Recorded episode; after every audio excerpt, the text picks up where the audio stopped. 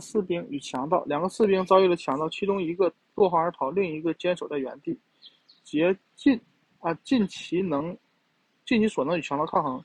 一等强盗被击退，那个懦弱的士兵便便跑回来。他一边拔出剑，扔掉斗篷，一边说：“让我来对付他。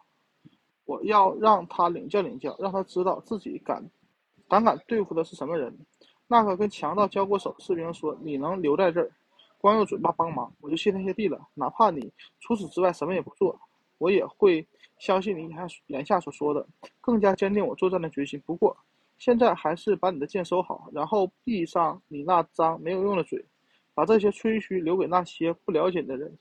我可是亲自领教过了，你准跳头就跑，毫无胆量，根本就是不可靠。”剑锋使舵者只会在明确安全的情况下表现得自信满满，一旦落入险境、生死未卜，懦夫的嘴脸便会立即败露。